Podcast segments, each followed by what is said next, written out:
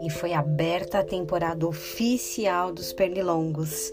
Ah, que temporada boa! Levar picada à noite no pé e coçar um monte, ouvir aqueles pernilongos zum, zum, zumbindo na sua orelha, nos faz pensar que chegamos nessa fase quente do ano.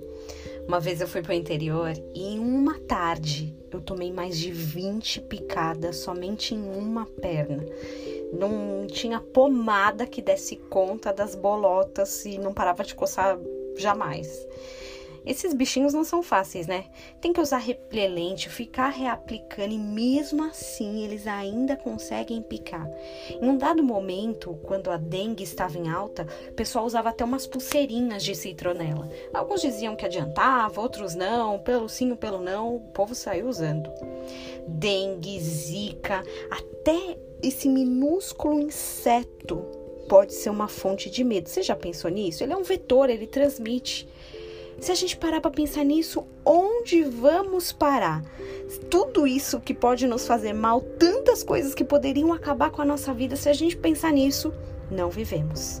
Ainda bem que a nossa proteção não está em pulseiras ou repelentes. Nossa proteção vem do Senhor contra os pequenos insetos ou os grandes inimigos. É no Senhor que achamos a proteção. Senhor, como tem crescido o número dos meus adversários. São numerosos os que se levantam contra mim. São muitos os que dizem: Não há em Deus salvação para ele. Porém, tu, Senhor, és meu, és meu escudo, és a minha glória e o que exalta a minha cabeça. Com a voz clamo ao Senhor, e ele do seu santo monte me responde. Salmo 3, do 1 ao 4. Não temo pequeno, nem o médio, nem o grande inimigo. Deus é contigo.